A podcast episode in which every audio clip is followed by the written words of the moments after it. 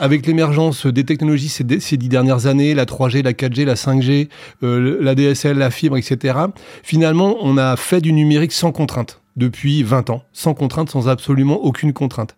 Aujourd'hui, bah, on est capable de publier sur un site internet une photo HD, ça, ça, choque personne. En vrai, une photo HD sur un site internet, ça sert absolument à rien, ça sert à être imprimé, mais pas à être publié sur un écran. Euh, bah, en fait, on va justement amener de la contrainte, donc dans une démarche de, frugalité justement, tout en gardant en fait la qualité de l'expérience utilisateur, c'est-à-dire qu'en fait la photo sera toujours de très bonne qualité, mais elle sera juste adaptée au bon support, c'est-à-dire l'écran web et pas un support en impression photo en format A3 ou A1 euh, par exemple Environ 25% euh, des fonctionnalités qui sont développées par les entreprises ne sont jamais utilisées par les utilisateurs. Ben on va regarder ça en fait avec l'outil Fragger. On va regarder euh, quelles sont les fonctionnalités qui sont réellement utilisées. Par exemple, je vais vous donner un petit exemple. Euh, publier sur une page d'accueil une cartographie Google Maps.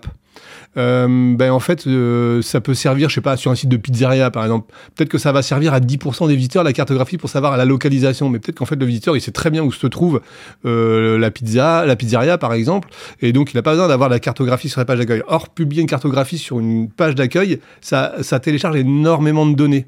Et donc bah, là, en fait, on va dire, ben, on va pas, on va pas mettre la cartographie sur cette page d'accueil, on va la mettre à un autre endroit. C'est-à-dire qu'on va la mettre que pour les visiteurs qui ont vraiment besoin de cette fonctionnalité-là, donc seulement les 10% des visiteurs.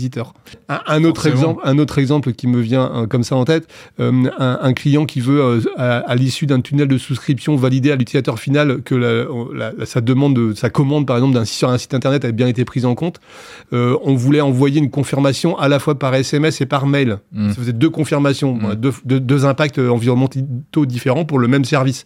Bah, en fait, on a divisé par deux en en faisant qu'un. En fait, on a juste envoyé un SMS. Et donc, derrière ça, en fait, euh, agir sur juste une petite fonctionnalité, euh, bah, en fait, c'est agir sur des, millions, voire des milliards d'équipements à l'échelle mondiale. Euh, et c'est extrêmement exponentiel l'impact, en vrai.